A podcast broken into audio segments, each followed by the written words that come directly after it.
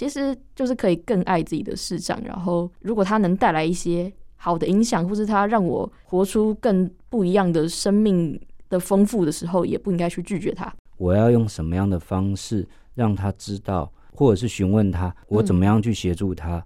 这中间就需要很多的磨合，然后还有关系之间的成长跟演变，也是一段很长的路。你从死因幽谷走上来之后，你重新回到这个世界，可以跟这个世界、跟这个社会互动，那是一份全新的礼物。因为你知道，你接纳了自己的障碍，你爱着你自己的障碍，你可以跟你的障碍共处。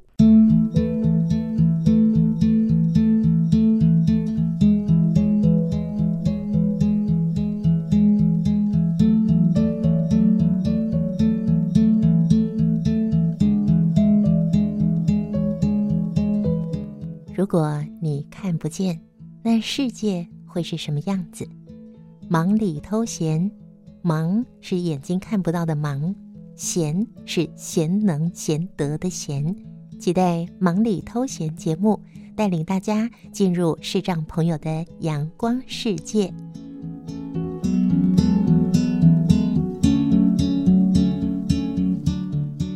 我记得很久以前呐、啊。有人告诉我说：“嗯，视障朋友要去看电影。”然后我就想：“嗯，视障朋友怎么看电影啊？”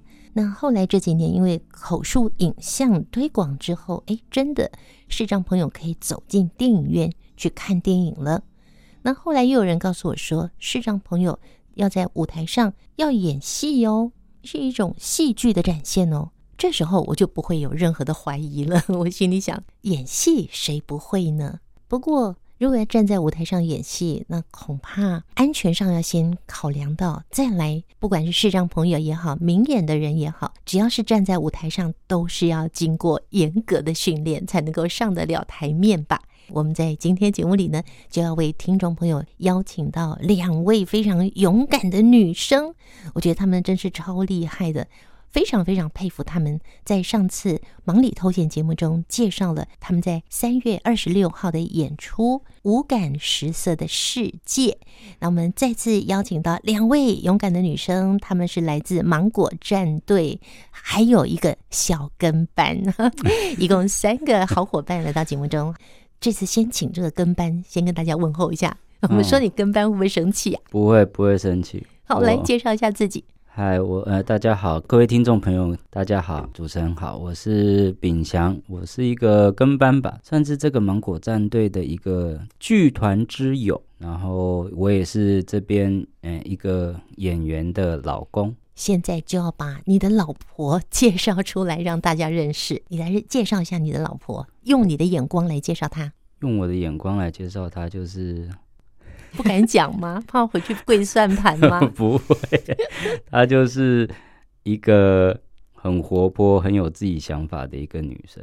她叫武莹莹，名字听起来就莹哎，就莹哎，莹莹波代志。哎，但是她平常真的是事情很多，真的就是经常带我去刷新我的三观。什么叫刷新你的三观呢？刷新我的三观就是他经常会有带我去做一些。我平常一般呃明眼人不会想要去探索的部分，一般明眼人探索就明眼的生活就是工作回家，然后就刷剧，刷剧，然后就吃饭，吃饭晚上就洗澡睡觉，要不然就是刷剧又再继续吃宵夜等等的。你怎么把我们名人说成这样？然后我抗议哦，抗议哦，就是其实有时候就是。眼明的，就是会有一些生活，就是比较规律。嗯嗯，嗯。但是我老婆她就是会经常把我拉出去去玩啊，或者是去上芭蕾舞课啊，然后或者是哎，像这个一人一故事的这个，也是她鼓励我去参加的。然后当初他先参加了，然后我觉得哎，好像蛮有兴趣。那时候也觉得自己。能吗？自己能上这样子的课吗？他戏剧，我这辈子从来没有没有演过戏，对，然后就哎，剧场上了初阶，然后心里面也是有很多的突破。要成为一个演员真的是不容易，然后还要去听见这个讲故事人的这个 teller 的故事的内容，然后你要去把它记下，你要去怎么样去呈现。那还有另外一个芭蕾舞哦。最近真的是觉得自己筋骨啊 不行了，你跳芭蕾，然后他还拉我去芭蕾舞。嗯，对，那这生命中其实很多，这就是我的老婆，我的老婆还带着我就去上神学了，神学院上课，我真的是太神奇了，就是她是一个这样子的人，的总是带我出去突破一下自己的 界限，突破一下自己，想要把自己关起来，不想要去接受。这样就好了，这样子生活就够了，但是不够，不行啊！不管你要把那个皮带都松开，什么都松开，再去做点别的。他就是这样的人，他就是武莹莹。哇，我感觉到莹莹是你的生命中的女神哎。嗯，我们邀请你的女神出现好吗？颖颖跟大家问候一下。Hello，各位听众朋友，主持人大家好，我是颖颖。颖颖，刚刚你该说的都被老公说完了，你不想说的也被他说出来了。对，好，那那你形容一下你老公吧。他刚刚跟你爆料那么多，我老公哦，我刚开始认识他的时候，真的是一个糟透到不行的一个老头子，真的，嗯、我真的觉得他真的算是一个年轻的糟老头，就是呆棒怂，什么都不会，什么都不懂，然后就只会说我知道，但是其实什么都不知道。哎、欸，他把你讲成这样子，你还在微笑？真的，我很知道自己的弱点，知道自己哪里不足。嗯嗯，我知道。还好碰到这位女神武莹莹，她这个武是呃立人旁这个呃数目字的武，嗯，伍子胥的伍。那莹莹，我们就先这样子了，等一下再慢慢的聊。可以。好，那莹莹介绍一下你对面的应琪好吗？嗯，可以啊。可以啊，好，来介绍应琪，让我们认识。嗯，映琪是我在芒果战队之前就是一人一故事市长工作坊认识的伙伴。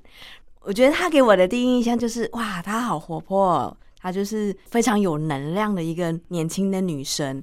对，虽然在年龄上面我是她的姐姐，可是，在剧场的经验上面，她才是我的姐姐。我有好多好多要跟她学习的，所以我们欢迎你的姐姐出现吗？对，她很优秀，她真的很优秀。我们欢迎优秀的许英琪。Hello，英琪，你好。嗨，大家好。就是还有变很尴尬。嗨，那那现在你只能介绍你自己了。可是你们会想要想要知道什么吗？对啊。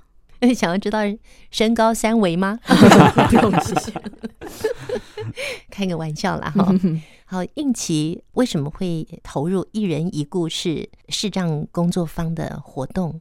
我们在前面几集的节目中听到你的分享，你参加永和社区大学一人一故事的课程嘛？嗯，你后来也去读了戏剧研究所，呃、理理论的啦，理论理论所。嗯，哦，一定是有兴趣才会去啊。嗯嗯嗯。跟大家再说一下你的视力的状况，因为我就是有有一种自体免疫失调的疾病，然后它叫做 Behçet disease，然后就是它有不同的译名啦，然后就是有一种翻译是说它是贝希氏症，那那个没有什么意思，就是一个音译而已，就是发现这个病的医生的名字这样子，然后它还有一个别名叫做丝绸之路病，因为刚开始这个病被发现的时候是在丝路那一带这样子。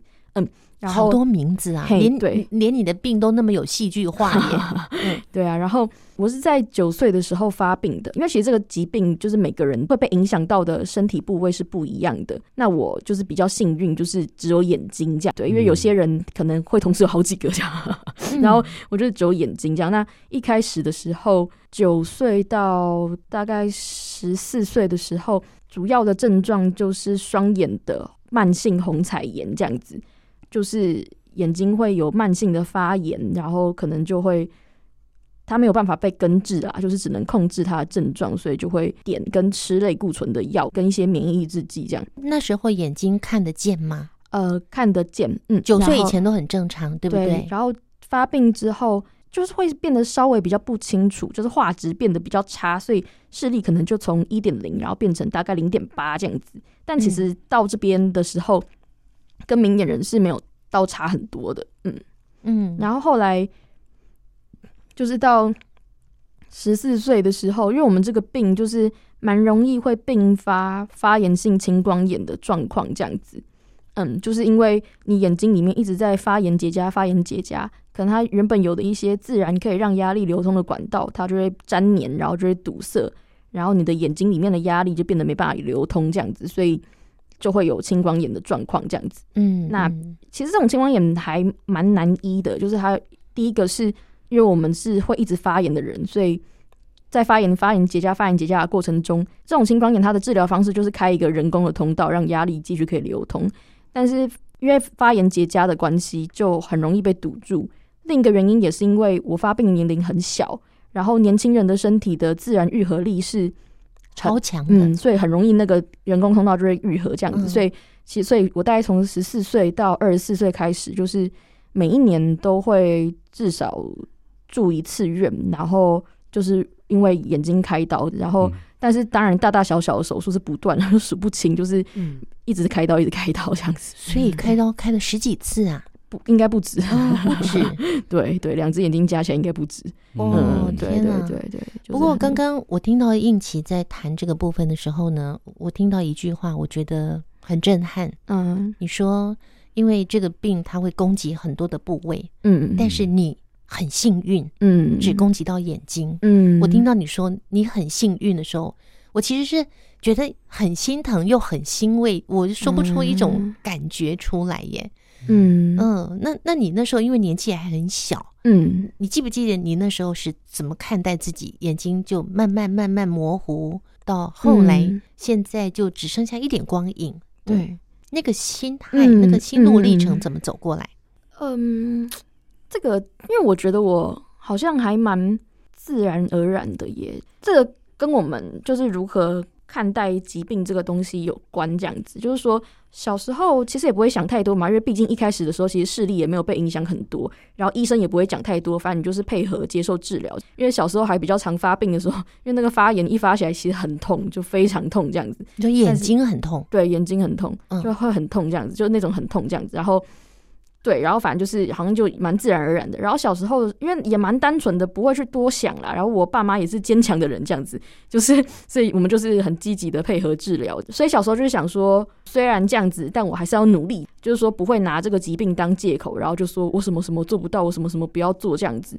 所以就就在到高中以前，一直都是这样的状态，就是虽然带着疾病，可是尽力的要去过一个。跟身旁的其他同学可能没有什么差别的生活，但是这个东西到后来会有一个转弯，是因为我觉得自体免疫失调疾病它有一个特性，因为它其实是一个病因不明的疾病，然后医生都会告诉你说压力不可以太大。但是这件事情其实它很 tricky，就是说压力这种东西啊，怎么样才叫做太大？你其实并没有办法 去明明确的指出，没有办法拿尺来量。对，第二件事情是压力这种东西啊，是你想要避免就可以避免的吗？因为有时候很多生命的事件在发生的时候，突发的，对，也而且到底怎么样的状态下，那个才叫做压力？有的时候搞不好。别人叫你休息，可是当你什么事情都没在做的时候，搞不好你压力更大，就是觉得有可能对之类，就是这种东西，它其实是非常 tricky。然后再来另外一件事情，就是说呢，我觉得蛮多人都会陷在这种挣扎里面，就是当你发病的时候呢，因为其实这个病它是一直持续的状态，就顶多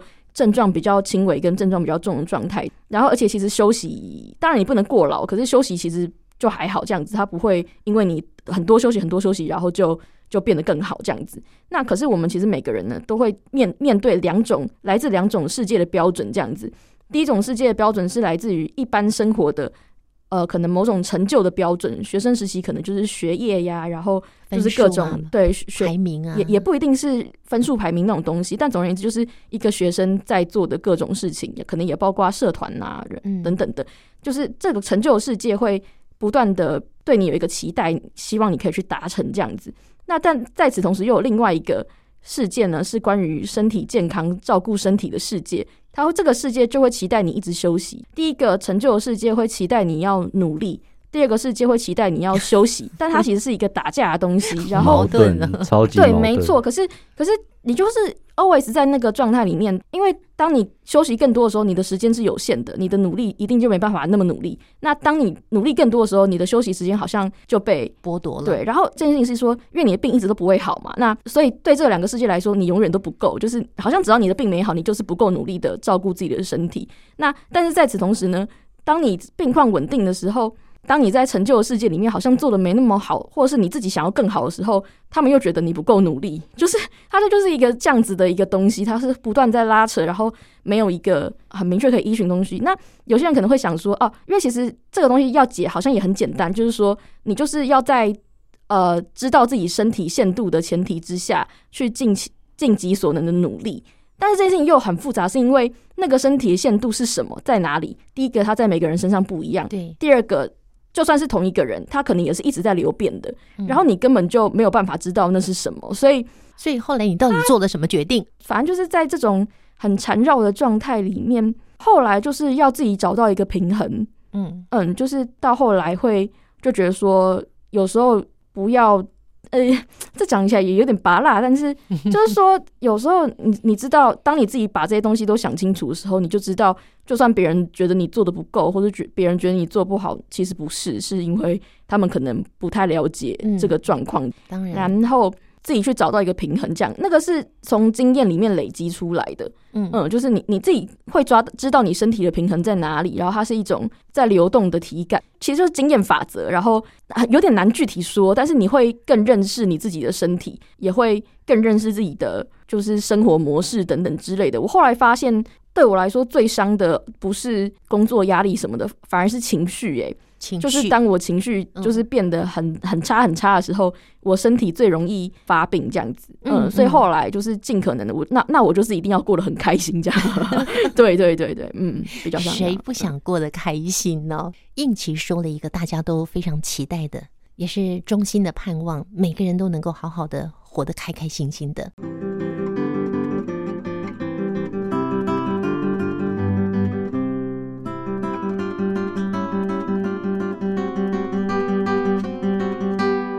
接下来呢，我们就要请颖颖来跟听众朋友分享，就是你的你怎么样去看待你的视力状况？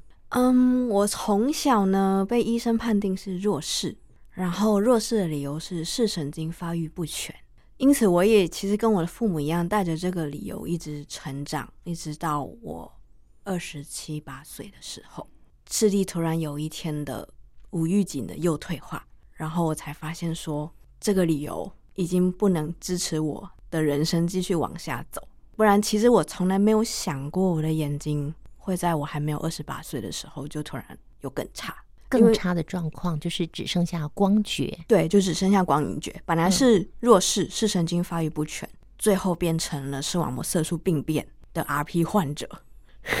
对，其实就是 自己也觉得蛮无辜的，怎么会突然这样子？是，真的是觉得还蛮无辜的，就是觉得啊。我其实眼睛已经很不好了，我已经很努力的在为自己活着，但是为什么老天给我开了一个这么大的玩笑，又让我再一次遭遇到退化，而且这一退就是生命中会有两次，第一次只剩下光影觉，如果第二次再退，世界真的是黑的。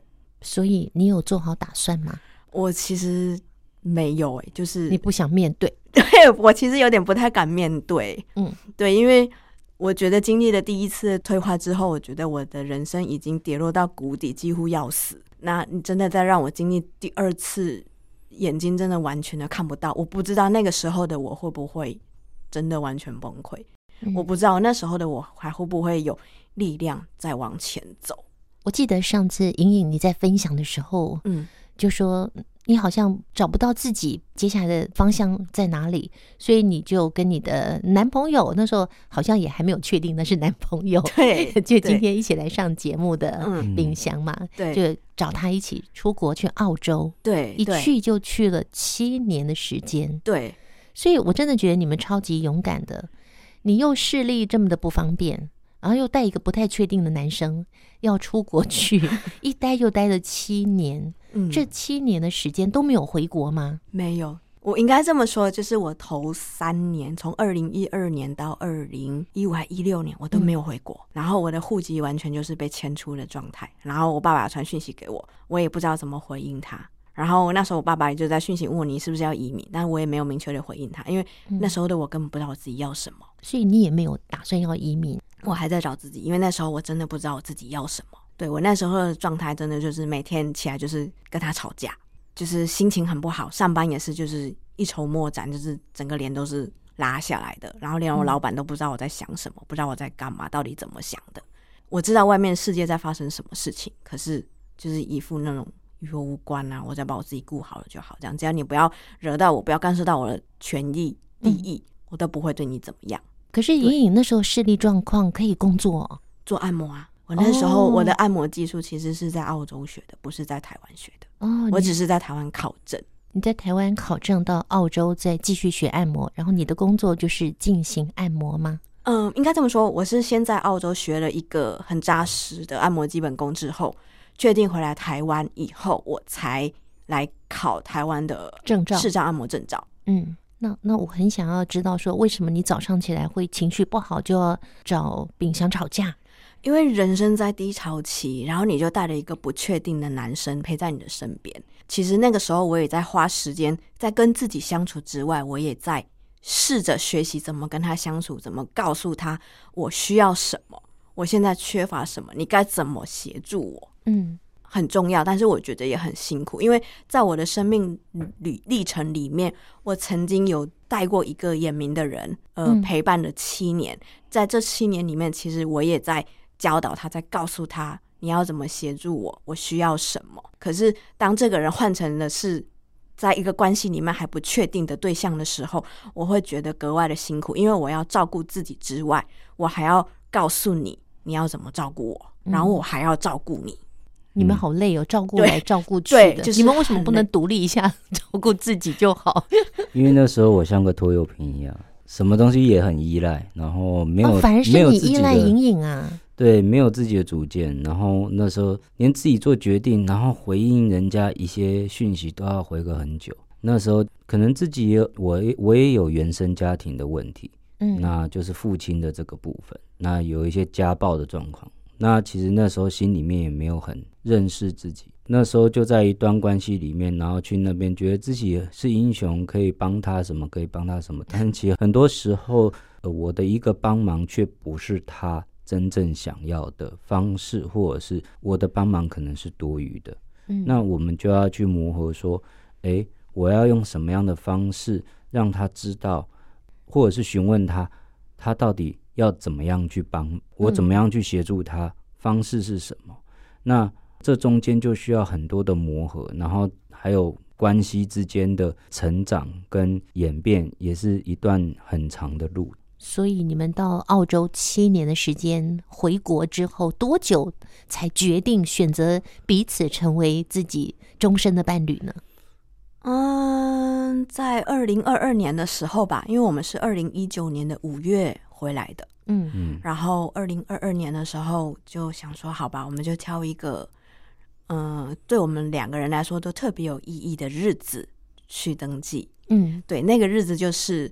呃，我们二零一二年离开台湾的那一天，对，就是十年纪念喽。对，对，是，对，十年纪念没有错，真的是离开台湾的那一天。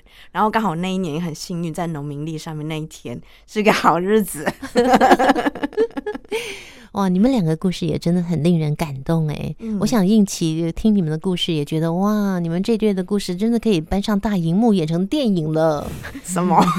真的呀？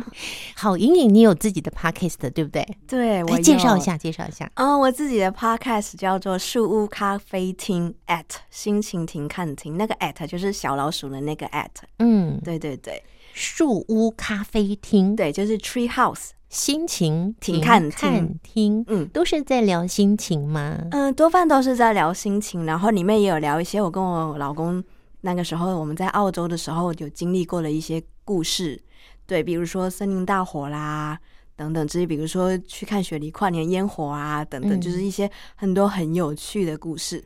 那我今年比较想要走采访的路线，嗯、对，嗯、所以我也有在想办法，在邀请我身边的一些视障的朋友，或者是一些工作的伙伴，就是公司里面的同事。然后我觉得他的人生故事，哎，让我很惊艳，或者是可能是我从来都不知道的。呃，人生中可能还有一些这类型的工作的人，嗯、对，然后我就会邀请他来到我的家中，然后接受一下我的采访，不只是就是让听众朋友去认识一下，可能我们平常比较少接触的一些工作。领域，那其实也是在开我自己的眼界。对，因为我我其实对这个世界认识的东西很少，因为从小虽然是弱势，但是真正看过的东西也不是真的很完整，那所听过的东西也不是真的很多，因为父母很保护我嘛。嗯，对，所以对于很多的东西，我其实也都是不知道的。那真的就是离家之后，开始长大，开始实现梦想，追逐自己的人生的方向目标的时候，开始接触很多不一样的人，然后我就会想要去探索这些部分。嗯，我节目一开始就说，两位在我心目中是非常非常勇敢的小女生。好，我们今天的分享呢，暂时到这儿啊。大家一定觉得意犹未尽。如果想知道颖颖的故事，就可以去她的树屋咖啡厅心情停看厅。好，更多的分享呢，等待汉声电台见喽，拜拜，拜拜拜拜。今天忙里偷闲节目最后呢，即将要安排的，这是我们节目制作人之一黄增明老师，他也是我的吉他恩师。他自己所创作的曲子《天使的心愿》，跟大家告别，我们下周见。